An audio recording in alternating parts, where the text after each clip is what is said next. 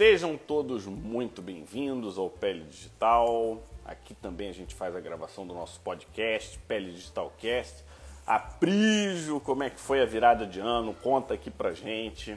Estamos em 2024, muitas novidades e hoje a gente vai falar sobre citomegalovírus. Citomegalovírus realmente um vírus que tem se mostrado traiçoeiro, sorrateiro, né? Ele não dá para confiar nesse nesse vírus e tem aspectos muito interessantes, muito modernos que podem impactar a forma como a gente enxerga a medicina. Então, para quem está chegando agora de novo, dá um feliz 2024. Espero que todos tenham tido ótimo Natal, ótima virada de ano Tô em casa, então a gente vai ter um pouquinho mais de barulho no fundo. Mateusito sempre energético. E é isso aí. A gente consegue controlar até um determinado momento.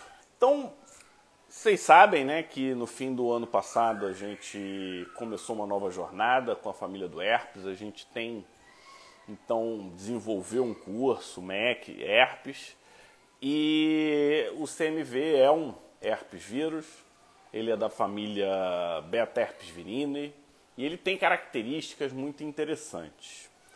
O que acontece é que é um vírus que estabelece a sua latência no linfócito.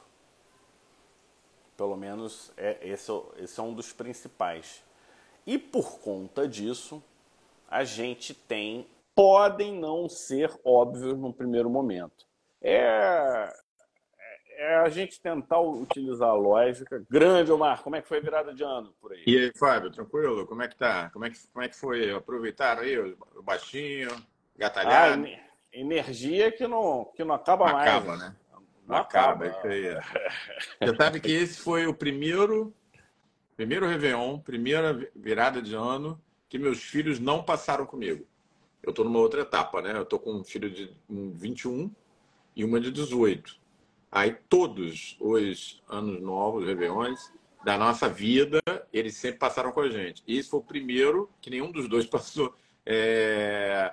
nenhum deles. Um foi para uma, foi uma, uma, festa e outro viajou, e, enfim. Isso aí. Então, vai curtindo, porque tem prazo de validade isso aí. Tem, tem início, meio e fim. Mas a vida é de ciclo, né, cara? Verdade. Se você não é capaz capaz de aproveitar e entender os ciclos, você vai ficando senescente. Verdade, verdade. Sem, sem perceber. Então você precisa. E, e, você, já, você já reparou? Tudo é ciclo, é ciclo circadiano de um dia para o outro. É o ciclo do ano. Ciclo vicioso. Você... Ciclo vicioso. E hormônios tem, obedecem ciclo. E entender os ciclos, eu acho que é uma, é uma arte que faz diferença, né? Faz com que você seja sempre esteja é, sempre renovado. Eu estou apanhando aqui do meu do meu ring flash, mas beleza, eu vou dar um jeito aqui, já estou acertando ele. Não fiquem enjoados de ver o meu ring flash, que ele está meio broxa aqui. É, quem, quem, quem tiver motion sickness, cuidado. Ah, quem... tá, acho que agora deu. Agora deu. Boa. É, mas é isso aí, é isso aí. E hoje a gente vai falar de um assunto que tem a ver com o que a gente estava iniciando aqui. Estamos virando ano novo. Ano novo a gente já pensa que a vida vai avançando, que a gente vai envelhecendo, vai ganhando mais experiência também, né? E será que isso tem a ver com alguma infecção? Tem, parece que tem. Hoje nós vamos estar falando sobre citomegalovírus, o vírus ubíquo, né? O herpes vírus, os herpes vírus de uma maneira geral são ubíquos, né? São, que é um termo bacana, antigo, para dizer que dão em tudo que é canto. O citomegalovírus, Fábio, ele tem uma característica especial, porque aí vocês vão dizer assim, ah, porque o herpes pega 90% da população humana. É verdade. O varicela zoster pega 95% da população humana. É verdade.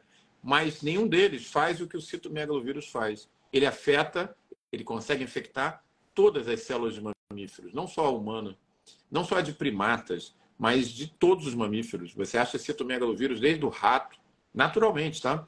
Até a baleia, até a, lontra, até omar, até, enfim, todos os mamíferos são infectáveis e, e, em alta proporção pelo citomegalovírus. Isso é uma coisa muito especial, né? Porque o, o herpes não é assim, o herpes simples, por exemplo, não é assim. Você tem herpes simples para cada subtipo de primata, você tem um herpes simples diferente.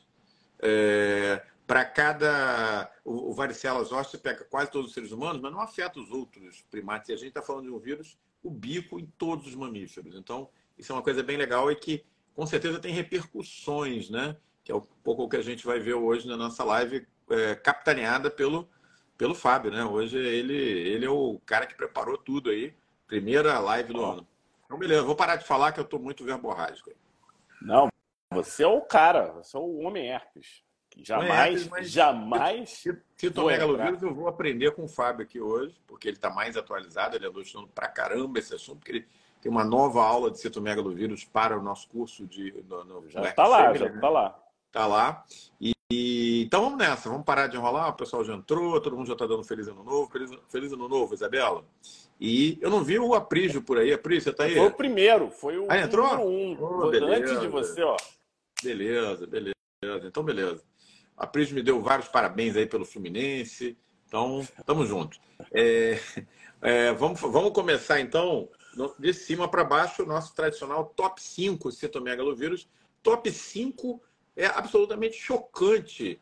O vírus que acelera o envelhecimento. Caramba, existe isso? Vamos ver hoje. Top 5 de hoje. Existe um vírus capaz de acelerar o envelhecimento? Eu queria começar com uma estatística curiosa. Entre esse ano e ano que vem, em algum momento, a gente vai ter um. A gente vai igualar. O número de pessoas com 65 anos de idade vai ser igual ao número de pessoas com menos de 5 anos de idade.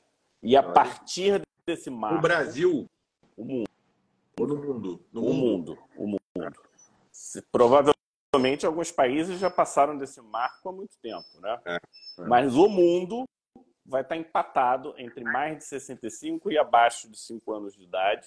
E a partir desse momento, a gente vai ultrapassar as pessoas com mais de 65 vão prevalecer em relação a menos de 5 anos de idade. E com isso posto, a, a ideia de que nós temos e que precisamos entender as diversas nuances do envelhecimento é clara, né?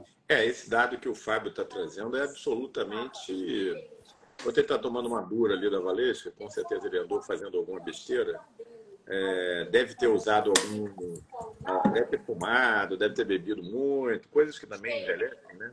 Ou parou de malhar. Ele está tomando bronca ali da Valesca, com certeza, pelo que eu conheço dela. Não, pior é que não, ela está participando da live aqui hoje. Ah, eu estava falando que se ela está te dando bronca, é merecido. Merecido. Você não sabe por que está recebendo a bronca, mas você sabe que merece, né? O pessoal já está rindo aí. Então é isso aí, nossas mulheres é que mandam.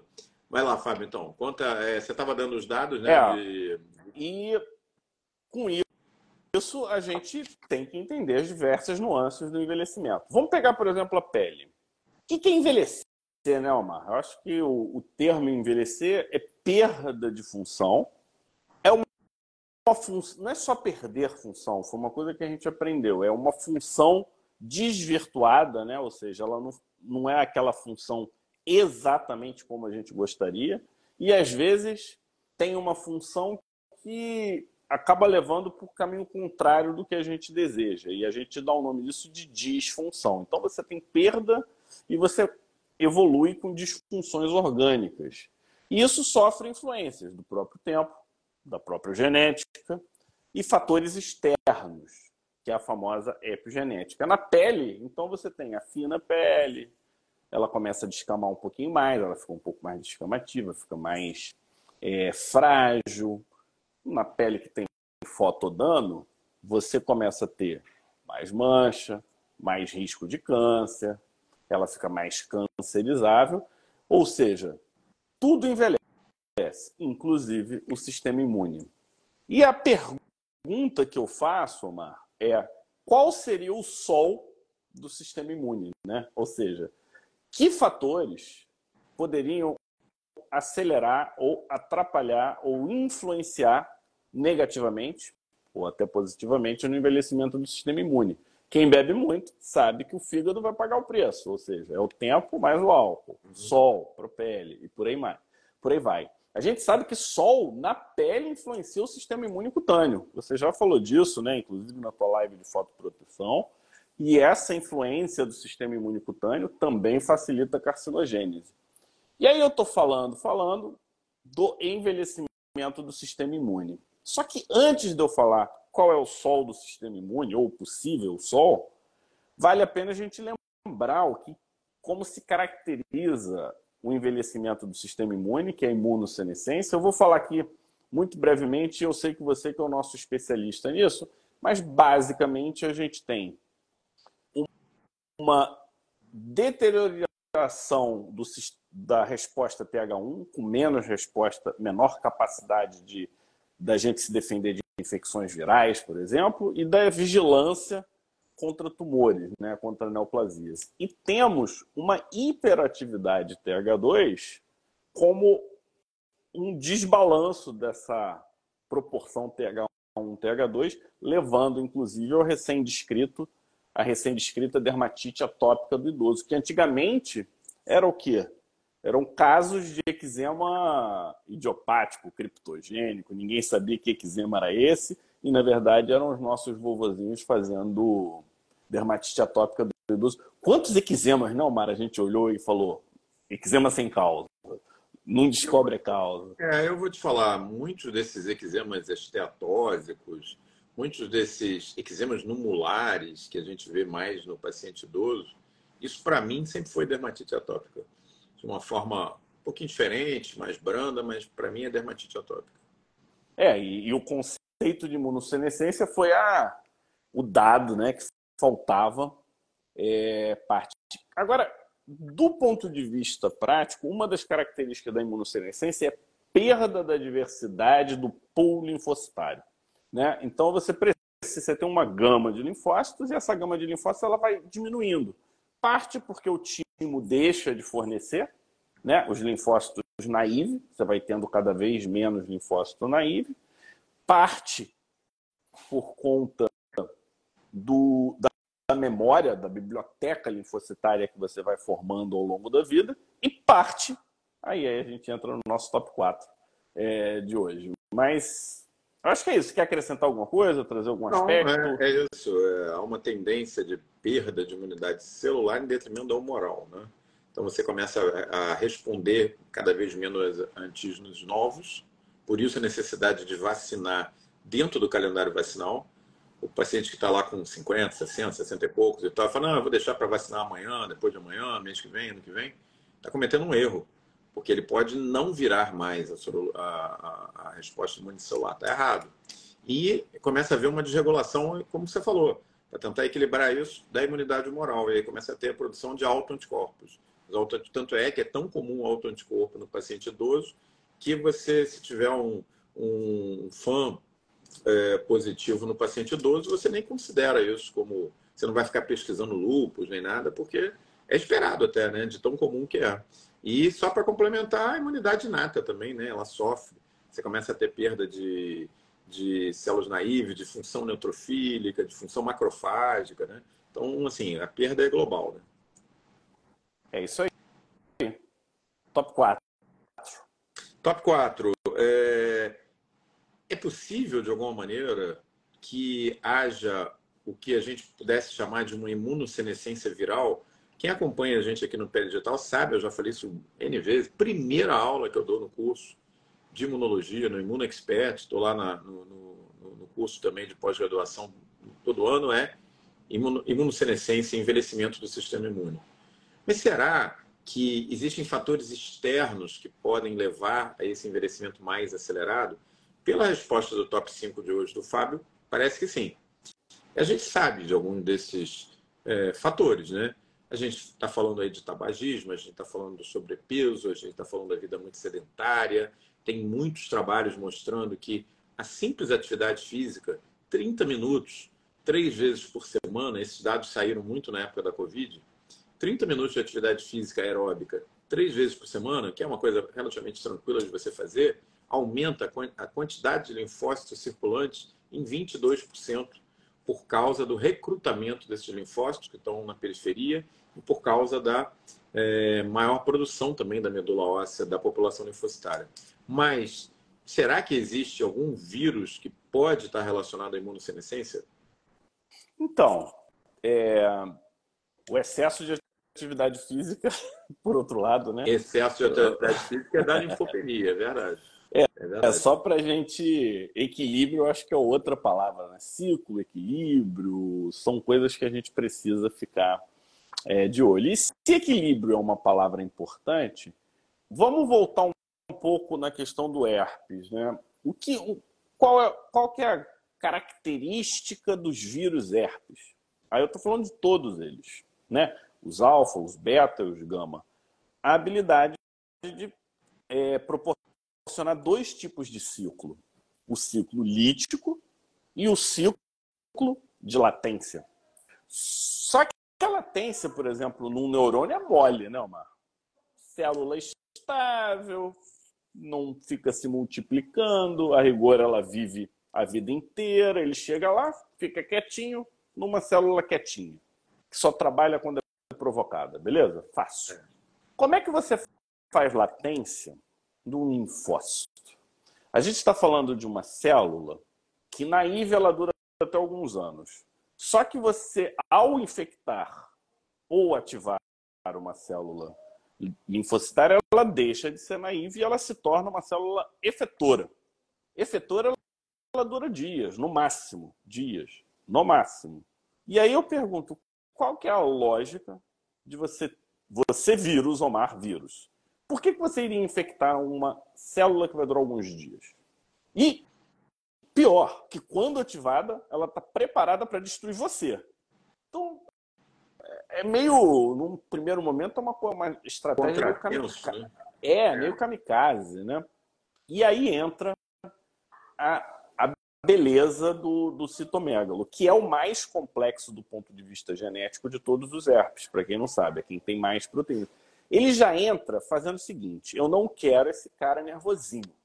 E aí ele sai inibindo a produção de TNF, de interferon, da interleucina 2, ou seja, ele já sai bloqueando a parada toda. Aí ele fala assim: eu não quero ele nervosinho e não quero que ninguém saiba que eu tô aqui dentro. Ele vai lá e mexe aonde? Na célula MHC. Além disso, ele fala: se me encontrarem, eu não quero que ele fique ativado de novo. Ele Aí ele vai lá e acaba com.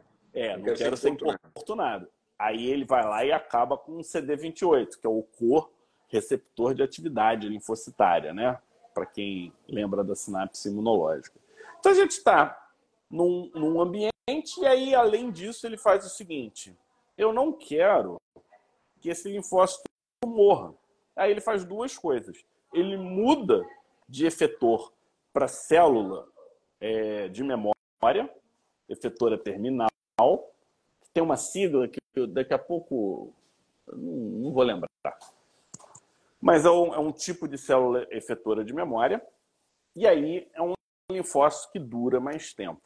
E com isso vem a segunda pergunta, Omar, que é a seguinte: para infectar, ele precisa entrar de novo na fase lítica. Quem aqui vê um CMV reativado? Tirando a situação de imunossupressão. Não vê, né? Não vê. Não vê. É, não vê. É. Você praticamente não vê, não. Você nunca viu. É. é. todos os que você viu, ou, ou, foi congênito, ou foi em alguma imunossupressão. Como é que um vírus desse afeta 90% da população em alguns países? Se você nunca vê a fase lítica. E aí vem a parada. Então, nesse processo, o que, que ele faz? Ele começa a fazer.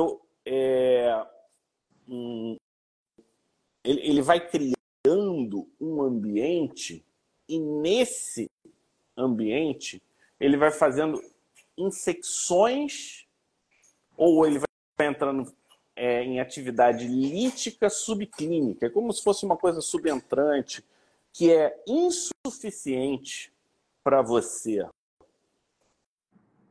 ter o problema mas é suficiente para alguma coisa acontecer ou que no mínimo, no mínimo, no mínimo, essa coisa é manutenção do vírus. E aí a gente está falando do vírus ir para outros, né? Infectar outros, ou é, no próprio organismo, ele se espalhar. Tanto é que você, se você começar a catar CMV, você começa a achar CMV em um monte de célula diferente. E aí você começa a questionar o conceito de latência. Né? A latência não é, provavelmente não é só linfócito T. É, outras células ele fica mais latente, menos latente. Agora, ele é o maestro, né? Porque o, o, vírus, a gente tem que. No momento que o vírus entra na célula, a célula deixa de ser a célula e o vírus deixa de ser o vírus. Aquilo vira uma unidade, né? Você já viu aqueles desenhos de ficção científica que tem um cérebrozinho e tem um, um robozão e, e, o cérebrozinho vai controlando? Só o cérebro não é nada, só o robô ele, ele também não tem função. E é o, é o conceito que alguns defendem, ela, acho que não é universal, que chama-se Viral Cell Concept é. Que no momento que o vírus entra na célula, a célula deixa de ser célula e o vírus deixa de ser vírus. E por que, que isso é importante? Porque não dá para você uniformizar o raciocínio da infecção viral, ou seja, a infecção viral latente do herpes no neurônio, um, de repente, em outro órgão tem outro significado. E a gente já viu, por exemplo, que Zoster faz a infecção latente em endotélio também, estando associado a, a doenças como AVE e tal. Então, o nível de complexidade aumenta sobremaneira, né?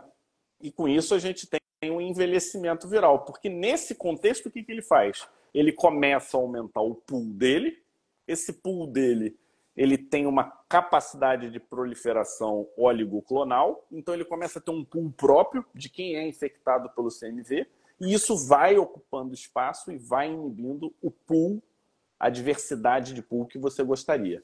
Então, nesse cenário, a gente tem um, um ambiente bem, é, é, bem curioso.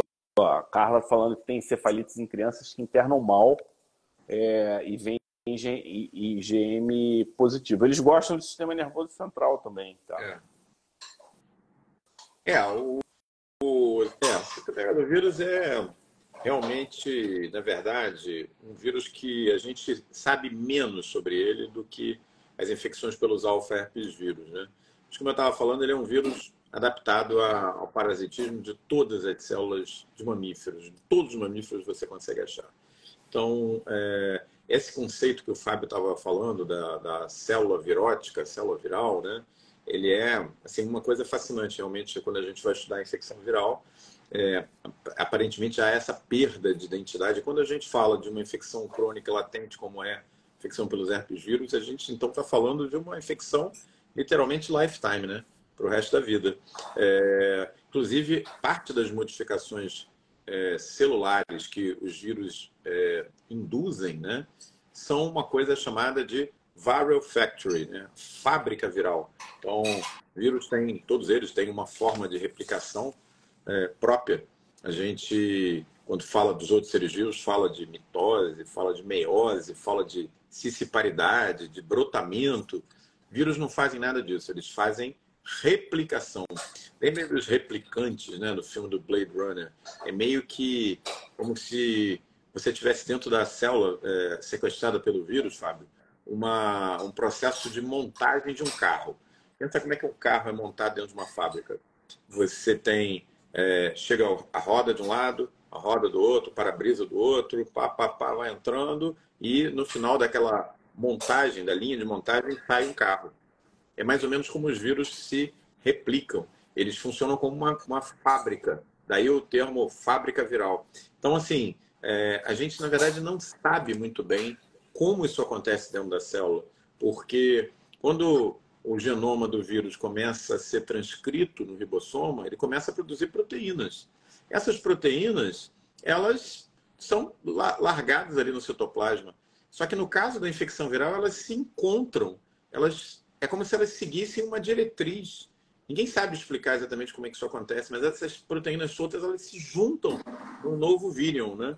É, Eu é sei, é coisa... a casa é dele. É, isso é uma a coisa. Casa do cara. Ele Ninguém sabe explicar. É? Ninguém sabe explicar. Ele chega e domina. Ele Exatamente. chega e não está nem aí. É tudo dele.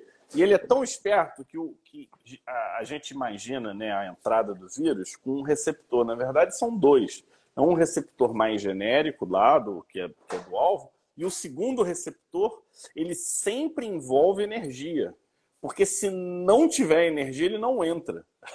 Precisa gastar energia. Ou seja, vez do cara pagar para entrar na boate, a boate é que paga para o cara entrar. Olha como é que é. são as coisas, né? É. Ele, ele inverte o jogo. É, é, um, é, um, é, uma sedução e um controle absurdo. É, é impressionante o que o vírus consegue fazer, uns, umas partículas, né?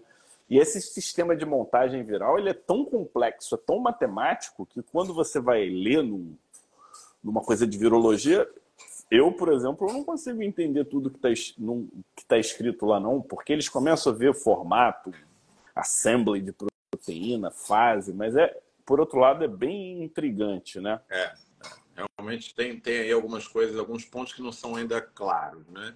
e, e precisam ser elucidados, né? A gente está na, na era agora, o meu palpite... Alguém está falando aqui do Henri Rodrigues. Kate Jerome conseguirá a cura? Não, Henri. Kate Jerome não vai conseguir a cura.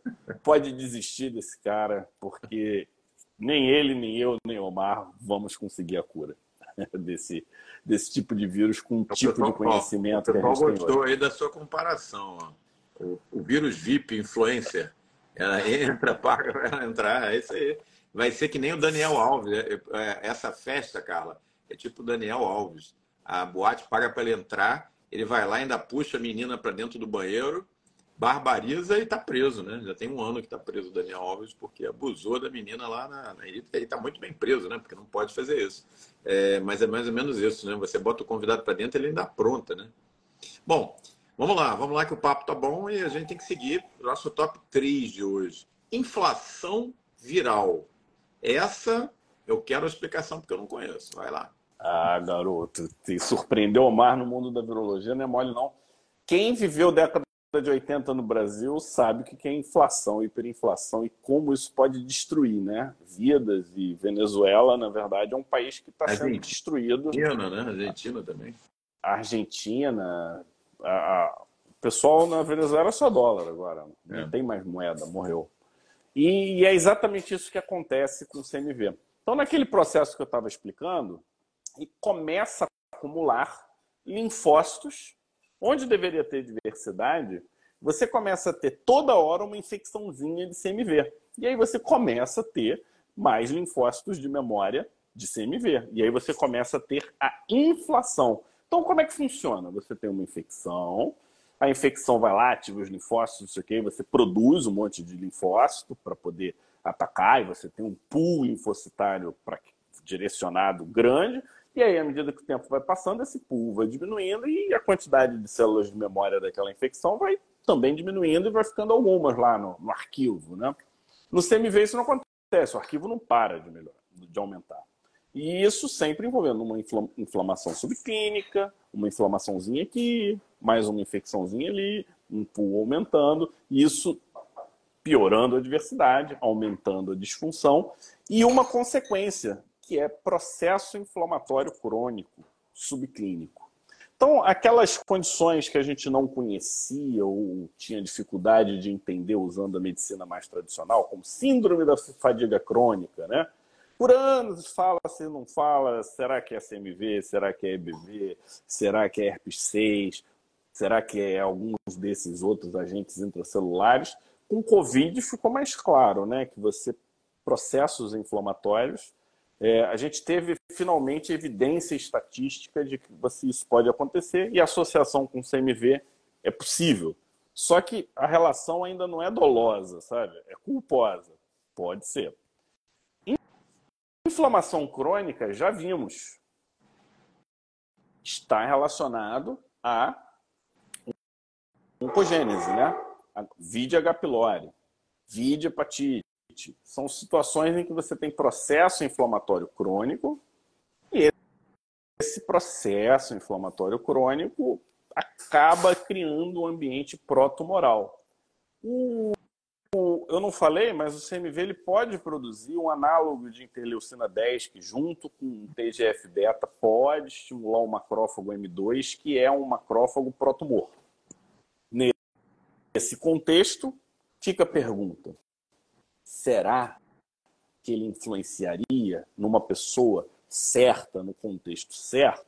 É possível, não temos nada nesse sentido, mas para não ficar, para a gente não dizer que não, é, no glioblastoma multiforme tem relato de 112 pacientes que os que fizeram ganciclovir por seis meses tiveram mais sobrevida. Então fica aí. Minha opinião é que a relação ela é indireta e que muito possivelmente nesse momento impactar né, com o ganciclovir da vida é, que é, um, que é uma medicação tóxica, né? Nefrotóxica. É, é não, não sei. Fica uma coisa complicada. Não, é. não daria. Tem uma coisa, né? Fábio, que assim sempre me impressionou muito, né? Eu no período que eu estava no exterior, eu fazia, trabalhava muito com cultura de célula. E quando você faz a primeira, primeira é, semeadura de infecção, é, eu não trabalhava com citomegalovírus, trabalhava com herpes, né? mas com citomegalovírus é mais ou menos igual. Você prepara a cultura de célula, né? Você pega normalmente é fibroblasto de rim, que ele, ele prolifera super rápido, e você em 24, 36 horas você coloca um pouquinho, de, de uma pequena quantidade de célula, ele prolifera e faz a monolayer, né? Monocamada, né? Então você olha no microscópio toda aquela garrafinha, as garrafinhas são mais ou menos desse tamanho aqui, elas ficam cobertas por uma monocamada de fibroblasto. Eles aderem a parede lateral do, da, dessa garrafinha de plástico. Inclusive, se você deixar e perder a hora, ficar doente, não for lá no laboratório, quando você volta, três, quatro dias depois, o tempo já passou, proliferou tanto fibroblasto que fica uma maçaroca, eles acabam morrendo. Então, você realmente tem que a cada um dia, um dia e meio, você tem que ir lá e, e colocar aquelas, aqueles fibroblastos em suspensão e dividir, e você vai, então, colocando em novas garrafinhas. Quando você pega uma infecção viral, herpes, por exemplo, e você coloca nessa célula, o efeito é devastador. Devastador, é uma coisa impressionante. É, porque, assim, você tem 90% da população humana vivendo com infecção herpética. Mas quando você tira esse herpes do corpo, portanto, do controle do sistema imune, e coloca na mesma célula que tem no corpo da gente, ele devasta, ele mata todas as células em poucas horas. Então, é, uma, coisa, uma coisa que eu aprendi vendo isso no laboratório é assim: as infecções herpéticas a gente tende a colocá-las numa segunda linha, né? A gente fala assim, não, não é como o ebola que mata 70%, não é como o Covid que mata tal X%. Não é assim que funciona. Esses vírus são extremamente agressivos. Apenas nós, seres humanos, somos o que o pináculo da evolução imunológica, né? Os nossos antepassados lá atrás que não eram bons de uma coevolução, né? é, que não eram bons de controlar citomegalovírus, Epstein-Barr, é, morreram, não deixaram descendentes. Então a gente é bom pra caramba de controlar esses vírus. E aí chega o ponto que eu queria falar. Quando você tira desse contexto o sistema imune, você desliga o sistema imune ou ele não maturou, o efeito do citomegalovírus é devastador quando você pega no recém-nato quando você pega no transplantado de medula óssea, quando você pega eventualmente até no paciente HIV positivo, você diminui o efeito do, do, né, do policiamento do sistema imune, é devastador o resultado, né?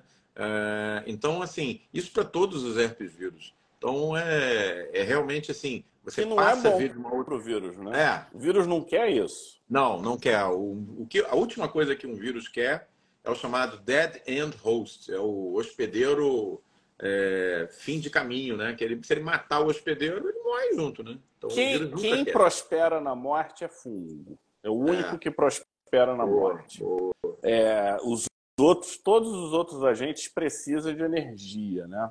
É. é. E, e quando você fala disso, você falou de fibroblasto. Cara, o impacto de uma infecção no ser humano, no fibroblasto, a gente não tem a menor ideia. A gente não tem a menor ideia, mas a gente sabe que todos eles passam pelo fibroblasto. A Carla estava perguntando do IgM. IgM, Carla, só na prima infecção e é curva normal, sei lá, duas, três semanas. Na, nas reinfecções ou na fase lítica, pós-latência, É DNA. DNA viral é. e. IgM, ponto final. Complicado, ainda, né? Quando você ainda tem vou dizer. É, às vezes você tem outras infecções e reativo ali, população linfocitária, onde você tem a latência, aí você vê aquela, aquele IgM subindo, mas na verdade não é o agente causal. Aconteceu porque a célula que está ali albergando aquele, aquele patógeno, ela prolifera. É mais ou menos o que acontece com herpes vírus 6 e 7 na síndrome DRESS, né? na, na síndrome de hipersensibilidade à droga. Não é a causa, ele é um cofator tá ali. Não, e a presença do DNA também é traiçoeira, porque é, você, a presença do DNA não significa que seja atividade. O certo é você identificar as proteínas da fase lítica. E esses, esses que têm infecção subentrante, a, a, a, gente já sabe que são três sets de proteínas, né? Da subentrante, da fase lítica, que dá lesão orgânica mesmo, e da, e da de latência, ou seja, cada vez a gente vai pegando um nível de complexidade e, e fazer essa correlação à Lacoque está cada vez mais difícil, né? E nesse cenário eu queria só dizer algumas coisas que estão relacionadas, que é falar oncologia, a gente acabou de dizer, né? É, um outro contexto que a gente está falando é imunológico crosstalk. Foi nosso segundo, terceiro é, podcast, que é basicamente o seguinte: se eu tenho uma inflamação crônica na esquerda, se vem um outro agente que infecta intracelular, ele tem uma via facilitada ou um funcionamento diferente. E parece que isso facilita a entrada de tuberculose, facilita a entrada de HIV. De novo, difícil você imputar o peso, porque o ambiente é o mesmo, né? Quem pega HIV, quem pega SMV, então fica tudo muito misturado. Vou te falar, só para acrescentar um dado, eu estava lendo um artigo hoje, até um vídeo que eu estou preparando, não é só infecção. É, o paciente previamente exposto à tuberculose, previamente exposto à cândida, ele está predisposto, por exemplo, à sensibilização pela aroeira, pela, por alguns extratos de planta, que tem algumas estruturas que o, que o, que o sistema imune ele considera similares à cândida e à tuberculose. Como ele está super ativado para cândida para tuberculose, que é o crosstalk, né? É, ele reage de uma maneira muito mais intensa do que o esperado. É, e, e os exemplos não, não param. E é um termo que eu acho curioso, Mar, que é muito pouco usado, né? É um termo muito pouco usado e quando você entende a terminologia, você vê que acontece toda hora e, e ninguém está entendendo. A gente vira meio que repetidor né, do que o outro diz, olha, repete tal. E uma das coisas que a gente quer aqui no Pele Digital é que você possa raciocinar em cima, porque tá claro, né? Não temos todas as respostas. E o último desse bloco que eu queria trazer é a relação entre o CMV e o risco de mortalidade geral. É... quando você tira todas as variáveis, o risco de mortalidade é de 1,2 watts radio e o risco de doença cardiovascular, de algum evento cardiovascular, é de 1,78. É. E isso tem a ver com a, o impacto do CMV no ambiente de formação e instabilização da placa de ateroma. Então, é, nesse contexto, eu finalizo algumas das coisas, não estão todas aqui, tá, pessoal? São algumas, porque também informação demais dá, pode acabar atrapalhando falhando, né? É. Mas mensagem dada, é um, é um, ambiente de inflamação crônica e nesse ambiente de inflamação crônica possíveis complicações associadas a processos inflamatórios crônicos podem acontecer. E com isso, o CMV está de olho. Então, população que envelhece, sistema imune que envelhece, CMV está ganhando espaço. De repente, vale a pena a gente ficar de olho, vale a pena a gente ter alguma vacina para evitar latência e estão de olho, né? Estão correndo atrás. Eu acho que tem pouca energia nisso, é. mas aos pouquinhos está tá aumentando. E aí a gente chega, pessoal, no nosso top 2 de hoje. O Fábio adiantou um pouquinho a questão de aumento de risco de doença cardiovascular, de ação em cima da placa de ateroma. Tudo isso leva a gente a imaginar que o vírus tem uma mira bem direcionada para os vasos. Faz todo sentido. A célula que ele gosta de infectar é uma célula que circula dentro dos vasos. Os vasos dão ao vírus acesso a todos os meandros do nosso corpo. É isso mesmo, Fábio? É, o citomegalovírus ataca o endotélio. O efeito citoplático do CMV, que é o olho de coruja, é o clássico é lesão endotelial. Uma revisão sobre manifestação cutânea. E aí eu estou falando de infecção lítica, pessoal, e não da dessa infecção que a gente não entende se é infecção, se ela tem, se o que, que é exatamente. Mas a infecção lítica, quando você vai ver manifestação cutânea, principal manifestação cutânea, tirando o contexto de neonato, é úlcera por vasculite cutânea. Então, ah, isso é chamado de vasculite citomegálica. É um conceito pouco falado, mais relacionado com a pele e pouco explorado nos outros órgãos. E eu tenho certeza que se você sair cortando, lesão orgânica de citomegalovírus vai ter vasculite associada com efeito citopático. O diagnóstico é só olhar.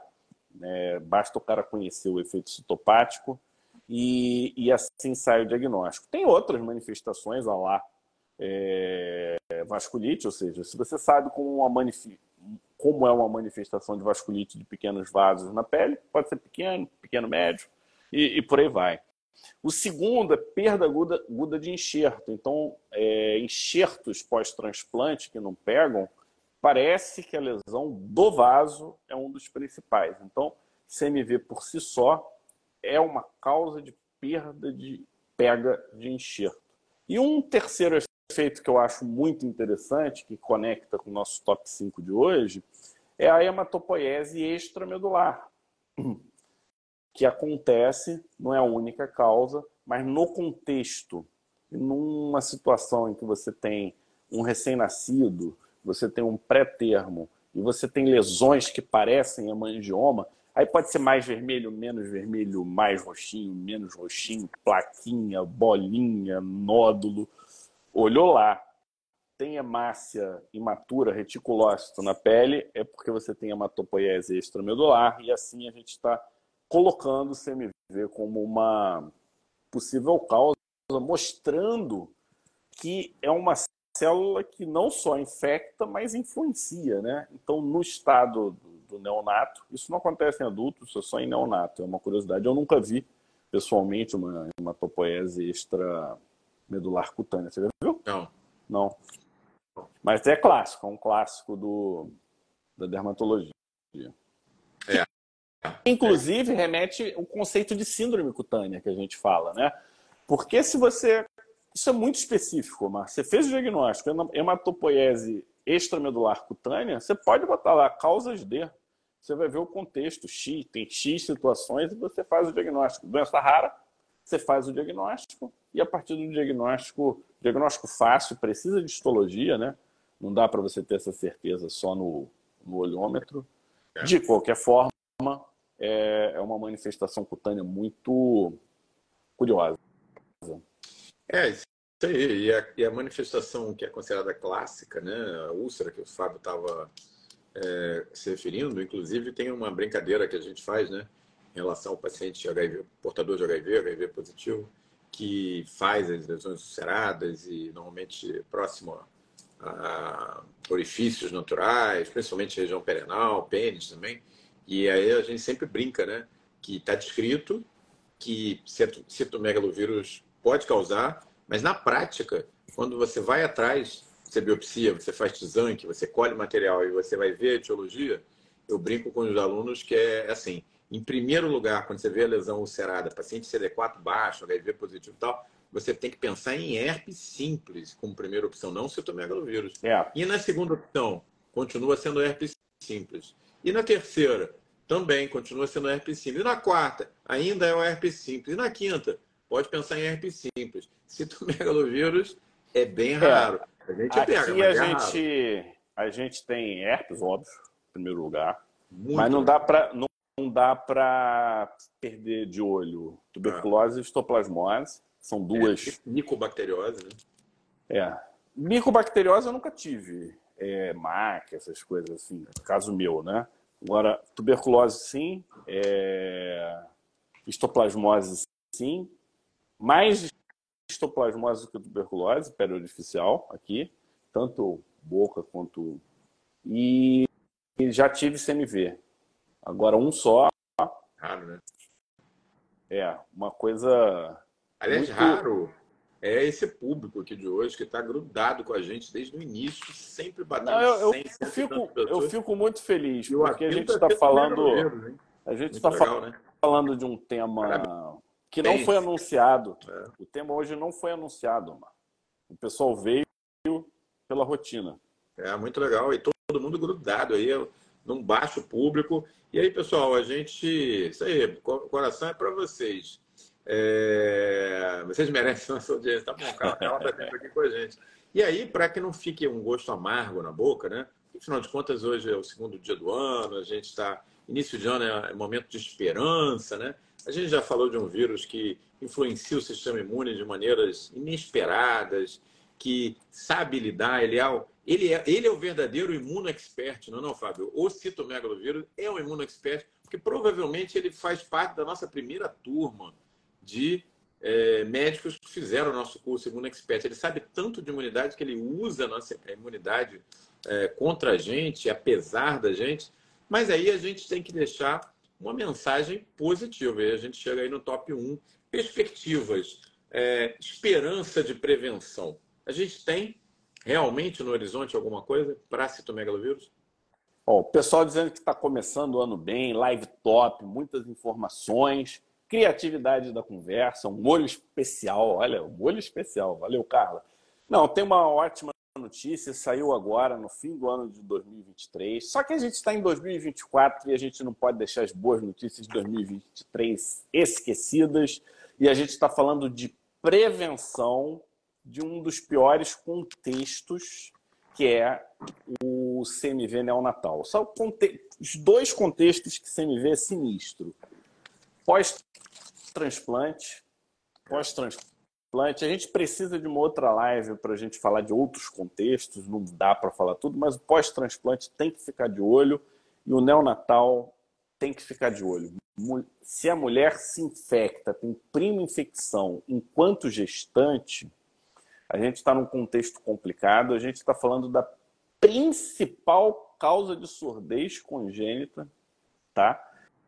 É, e aí tem coisas que a gente não entende. Esse neurotropismo, Carla, ele, ele é muito grande e, e pouco conhecido e mal explorado. Só para você ter uma ideia, sei lá, de cada 100 infecções, 16 vão ter alguma coisa ao nascer, aí todo o restante fica tranquilo, mas desse todo o restante, 30% tem algum problema é, cognitivo cognitivo, ou auditivo, e ou neurológico. Eu botei números assim por alto, eu não lembro exatamente. Esses números não são exatos, não, tá? Fazedor de prova, quem, quem for marcador de X tem que, tem que dar uma, uma, checada. Mas o fato é que as sequelas tardias são muito grandes em quem tem manifestação e são razoáveis para reais em quem não teve manifestação nenhuma. E com isso saiu uma meta-análise de três estudos, então é meta-análise pequena, mostrando que o valaciclovir previne citomegalo congênito. Não é uma prevenção daquela top de linha maravilhosa. O que é é uma prevenção. Então, de nada, acompanhamento mais nada vira acompanhamento mais ovala ciclovir e a gente está falando de 8 gramas dia, Mar. Nossa, é dureza. 8 gramas Olha aqui, dia, só lembrando. Ó, né? Clarice. Clarice perdeu cinco meses. E um dos principais efeitos desse estudo é exatamente esse, Clarice, é não perder o neném. É. Né? Principalmente quando você ó, pega no, Liana nos tá primeiros tá dizendo, meses. TMV é, deve ser barra, né? É barra em, neonatologia. Sou neonatologista. É, só um dado, né, Fábio? 8 gramas, assim, nos tempos heróicos da infecção pelo HIV, lá no, no final dos anos 90, a gente estava ali brigando com a entrada da terapia antirretroviral de alta eficácia, os quadros de infecção herpética eram bem graves, né? E aí você, naqueles momentos ali históricos, você usava valaciclovir nessas doses, tipo 8 gramas por dia. Porque hoje a gente não usa, né? a gente faz aí, para um zoster grave, estourando, você faz 3 gramas por dia. Mas se usava 8 gramas, 10 gramas. E aí você vê uma complicação temida do valaciclovir. O valaciclovir é uma medicação muito segura, muito eficaz, mas nas doses de 8 gramas, 10 gramas por dia, ele pode estar relacionado à síndrome hemolítica urêmica, que era uma coisa que é, era descrito no final dos anos 90 que a gente faz, não O valaciclovir faz cristal de urina também, não igual o aciclovir? Não te dizer. Cristal não Mas o, acic... o aciclovir ele tem uma alteração urinária, formação tem. de cristal, essa tem, coisa tem. Toda. O valaciclovir não sei te dizer. É, é uma dose bem alta e parece que é interessante na meta-análise. Né? Eu não tenho experiência nenhuma, quero saber é, dos colegas né, que trabalham com neonatologia, principalmente quem faz neonatologia no SUS, será que vai conseguir ter acesso? A gente vai cair sempre no, no mesmo problema, né? Às vezes a gente tem um conhecimento e esse conhecimento a gente não tem acesso. Isso é uma coisa que tem cada vez me incomodado mais, sabe, Omar? Você não conseguir usar o seu, seu conhecimento de uma forma mais fluida. Eu não sou contra regulamentar, não, sabe? Eu acho que tem que ter só um canal, porque você deixar uma criança surda para o resto da vida, o custo disso para a sociedade é muito alto. É muito alto. Então aqui é, é uma situação que quem for neonatologista conversar, né? Aqui a gente está falando de prevenção, Liana, e não de tratamento de infecção lítica. E a gente sabe que o valaciclovir tem uma ação baixa contra o CMV não é tão específico, mas tem alguma ação. Então, é, não sei qual foi o racional de quem fez isso pela primeira vez, eu não fui atrás disso. Agora, achei interessante, fiquei satisfeito e é uma medicação relativamente segura para gestante. Né? Um ganciclovir você não poderia fazer na gestante, é, até onde eu sei. Houve, uma, houve, inclusive, uma mudança recente que acho que é importante a gente comentar, é, até uns 4, 5 anos atrás, a gente é, era proscrito, não podia usar valaciclovir no primeiro trimestre da gravidez. A gente liberava basicamente a partir do último trimestre. No trimestre intermediário da gravidez era considerado uma coisa para você definir, dependendo do, do, da gravidade, se ia fazer ou não. Você tinha um zoster, por exemplo, numa grávida de cinco meses. Faz ou não faz o tratamento? Você tendia a não fazer e, e via o risco-benefício, mas abaixo de três meses você não indicava. É, e hoje isso mudou. Hoje a gente tem muito mais tranquilidade, o valaciclovir tem sido liberado para uso é, no primeiro trimestre da gravidez, né? Então isso é um dado muito interessante que conversa muito com essa informação que o Fábio está trazendo. Carla está animada hoje, eu, Carla, você né, abriu o ano super forte essa notícia. É isso aí. Não, esse, esse eu acho que é esse artigo ele representa algumas coisas, no meu ponto de vista. Um é que a gente realmente precisa olhar é, os problemas por uma ótica ampla, não necessariamente pelos guidelines, né? Porque essa solução partiu de alguém que tinha as mesmas condições que eu, que o Omar e qualquer colega que está aqui na live com a gente. Qualquer um de nós poderia ter pensado nessa possível solução. Né? É. Então, ir atrás do, de quem foi, fez e por que pensou, eu vou separar a meta-análise e, e todos os artigos e vou botar lá como material extra para o pessoal do curso. Ótimo. Para eles poderem ler e poderem se atualizar, porque quando você pega um insight de alguém, isso abre, né? Abre a mente, porque às vezes você vai ficando travado, à medida que você vai ficando no meio, no olho do furacão, a, a, você vai perdendo a tua capacidade de ler a, a situação e trazer as soluções, né? E aí vem o segundo ponto que eu acho que é fundamental, que não tem como parar, uma, não dá para você ficar. Olha um tema que dependendo de com quem você conversa, ah, não tem nada de novo, tal. E como é que eu soube disso? Eu tava tinha alguma coisa de CMV, aí eu entrei aonde? No Up to Date, aí no Up to Date tinha lá Breaking News what's new, sabe? Aí eu fui lá e eu fui atrás do artigo. É, é a famosa sandalinha da humildade. Por mais que você saiba, você não consegue. É, é. Tá up to date o tempo inteiro. Então, vá para um up to date da vida. Eles têm, eles têm um time mundial de pessoas trabalhando junto com eles, né? E isso é, é fundamental. E o terceiro é que nada disso precisa ser chato. Vocês podem fazer isso aqui com a gente no, no Pele Digital, como disse a Carla, com um tempero é, especial. E dessa forma, Mar, eu vou terminar a live deixando o Sênior finalizar a live de hoje, é, dizendo que semana que vem a gente vai conversar sobre exossomas. Exossomas é do lixo ao luxo. Né? A primeira vez que o exossoma foi visto, Omar, ele era chamado de artefato. Ele era considerado o lixo da imagem da, da microscopia eletrônica. E aí, com estudos de células dendríticas, olha imuno de novo aí, Omar. Imuno está o tempo todo. Eles viram que a comunicação celular não necessariamente tinha que ser por sinapse. Poderia ser à distância, mas à distância sem ser por citocina. Então, como é que é a distância sem ser citocina, quimiocina? Como é que é sem a sinapse? Por vesículas extracelulares feitas a partir de membrana, que são os exossomas. E aí depois eles descobriram todo um sistema de vesícula intra, extra, da celular. E aí o que, que a gente fez? Com a nanotecnologia, a gente começou a manipular coisas de tamanho de vírus.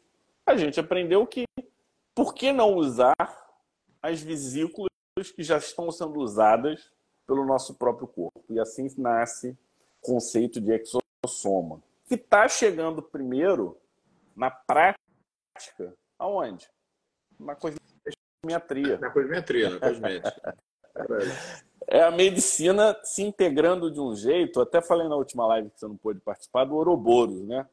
Aquela cobra que, que come o próprio rabo da mitologia grega. Tudo é ciclo. Olha a gente ciclo. A gente começou na biologia molecular, da biologia celular, para imunologia, para várias tentativas em câncer, e estamos usando aonde? Na estética. Da estética a gente está entrando na dermatologia regenerativa e assim a gente vai. Quem sabe os exossomas não vão ser uma forma da gente melhorar a latência, acabar com a latência, ou seja, você começa a influenciar a célula de outras formas, vez de é, simplesmente não, é uma, destruir. E uma abordagem mais biocompatível, mais biomimética, né? porque você está copiando o que existe né, na, na natureza. Né? Olha, Exatamente. O, o Fábio, o Tadeu está fazendo aqui uma declaração bem legal. Essa é a primeira vez que participo por indicação de um colega. É, fale mais sobre o curso de Imuno, como acessar. Bom, Tadeu, em primeiro lugar, bem-vindo à nossa comunidade aqui do Pé Digital. Não sei se você sabia, a gente agora em março, meados de março, daqui a dois meses, a gente está comemorando quatro anos que a gente está aqui toda terça-feira, às 20 horas. A gente brinca aqui, dá para acertar o horário do teu relógio pela nossa live. E você viu que ciência pode ser, e é, essa é a proposta do Pele Digital, alguma coisa acessível, interessante, que faça você sair aqui da live e dizer, caramba, eu preciso ler mais sobre esse assunto, eu vou pegar esse artigo que o Fábio falou, eu quero ver da onde saiu isso aí que o Omar falou, fábrica viral, então, é, essa é a ideia, essa é a proposta do Pé Digital, é, nos, é o que nos mantém aqui de pé, o esqueleto daquilo que a gente faz. Né?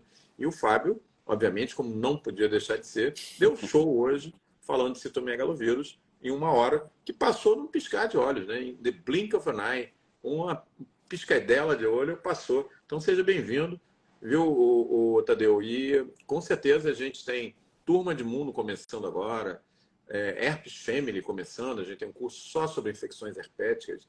É, essa live aqui ela é aberta ao público em geral, mas uma coisa mais técnica está lá no Herpes Family, é, com a aula só de citomegalovírus completa do Fábio. Então seja bem-vindo e é, é, só você entrar no nosso, na nossa webpage que você vai conseguir. Link da é, bio, né? No link da bio, né? É, aqui do, do, do, Instagram do Pele Digital e você vai conseguir ter acesso a todos os cursos, tudo que é oferecido lá. E lembrando que 90% do material é de acesso absolutamente gratuito, os podcasts, todo o material que a gente gera para a classe médica, para, para a classe de, de, de, de, quem trabalha com saúde, né? Então é isso, essa é a proposta, é a missão aqui do Pele Digital. Ó, vamos ter por que, que aumentou tanto o herpes zoster? Fica de olho, Marli, que ao longo de janeiro a gente vai soltar uma aula em que o Omar explica né, por que, que aumentou. Porque o Zoster está bombando. Tem é. uma aula no R é. aí, né? A gente vai liberar esse ano, em janeiro, em algum momento. Eu não sei que data, não, mas vai, vai, vai sair, fiquem tranquilos. É isso aí. Isso aí. Grande e só para fazer um teaser, né? A razão pela qual o Zoster está aumentando pode não ser aquela que você imagina. O que, que você imagina? Ah, as pessoas estão fumando muito, estão se expondo a produtos químicos, né? a população está envelhecendo. Olha a informação que o Fábio deu no início da live, que tem mais de 65 anos, batendo com quem tem menos de 5 anos no mundo. Pois é, mas para explicar os ossos, tem uma outra explicação disruptiva. Aguarda a aula que vocês vão gostar. E ela é inesperada. Gente, é... super prazer, Fábio, estar aqui com você de novo, começando mais um ano, com todos vocês, agradecer a presença de todos vocês. Lembrar que esse material de hoje vai estar disponível por um tempo aqui no nosso Instagram, daqui a pouquinho já vai estar lá. Quem quiser ver novamente, quem quiser fazer como o Tadeu, mandar para os amigos, compartilhar, aproveita e quem quiser ter um mergulho ainda mais intenso com a gente, venha para o Pé Digital, para os nossos cursos todos, em que esse material todo é muito mais trabalhado dentro de aulas específicas para o público médico, para o público da área de saúde. É isso aí. Até semana que vem, vamos falar com Exossomas. Participação especial de Alessandro Larcão, só para fazer o teaser aqui. Grande abraço, pessoal. Se cuidem.